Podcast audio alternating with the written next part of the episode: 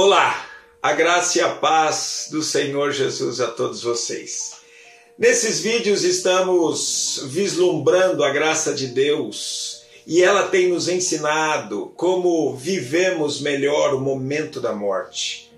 O momento triste, o momento angustiante da morte.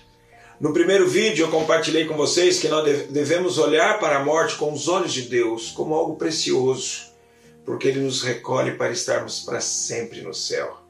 Também vimos que o Senhor tem uma perspectiva para a morte como algo que é incomparavelmente melhor, porque todos os sofrimentos aqui da terra cessam e nós então estaremos para sempre gozando da eternidade em Cristo Jesus. Hoje quero compartilhar com vocês sobre como ser suportados pela morte. Então, a primeira verdade que eu quero compartilhar é suporte a morte com o conforto do Pai de misericórdias e Deus de toda consolação. Lá em 2 Coríntios, capítulo 1, quando Paulo está falando de momentos muito difíceis, aterrorizantes para ele, a ponto dele dizer no capítulo 1, versículo 8, que ele se desesperou da vida por causa dos sofrimentos, algo muito difícil ele diz assim para nós: Bendito seja o Deus e Pai de nosso Senhor Jesus Cristo, o Pai de misericórdias e Deus de toda a consolação. Como é bom ler esse versículo e saber que o Senhor, Ele é Deus de toda consolação. Então não há sofrimento que o Senhor não possa consolar. Não há sofrimento que o Senhor não possa confortar. Quando você tiver que lidar com a morte, tiver que lidar com o luto, lembre-se de ser suportado, ser sustentado pelo Deus de toda consolação. E derrame a sua tristeza, derrame a sua aflição, derrame a, a sua dor diante do Senhor por causa do luto e permita que o Deus de toda consolação venha consolando, confortando, balsamizando a sua alma e o seu coração, porque Ele faz isso. Mas a segunda maneira de sermos também suportados ou enfrentarmos a morte de uma maneira graciosa, com a graça de Deus, é em frente à morte como um inimigo que foi vencido pela vitória da cruz. Aqueles que encontraram a Jesus como seu Salvador, eles precisam lembrar que a morte foi vencida na cruz.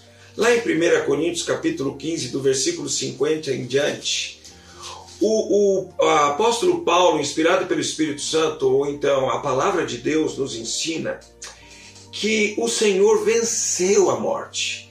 E no versículo 56, 57, a palavra de Deus diz assim: O aguilhão da morte é o pecado, e a força do pecado é a lei. Graças a Deus, graças a Deus que nos dá a vitória por intermédio de nosso Senhor Jesus Cristo. Encare, encare a morte como um inimigo que foi vencido pela morte de Jesus na cruz. Por isso que Paulo escreve: Onde está a morte, a tua vitória? Onde está a morte, o teu aguilhão? De novo, graças a Deus que nos dá a vitória por intermédio de nosso Senhor Jesus Cristo. Sabe quando você tiver que lidar com o luto? Lembre-se de derramar o seu coração diante desse Deus que é Deus de toda consolação e encarar a morte como um inimigo que já foi vencido e que nós temos vitória em Cristo Jesus.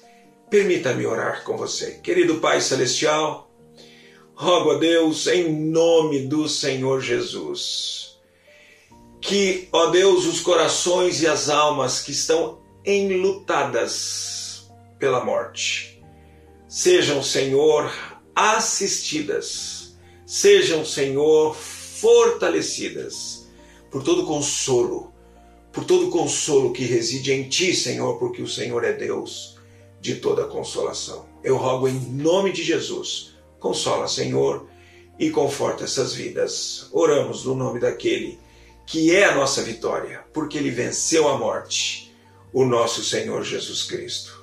Amém e amém. Continue conosco. Aos domingos, às 9 e às 18 horas, nós estamos veiculando os nossos cultos pelo canal da Igreja Batista de Vila Mariana no YouTube ou você pode estar lá presencialmente, desde que se lembre de fazer a inscrição e levar a inscrição com você para que você possa estar lá no santuário juntamente conosco, adorando, exaltando o nome de Deus e desfrutando dessa graça balsâmica do Senhor. Fique na graça e na paz do Senhor Jesus. Um beijo, amo vocês.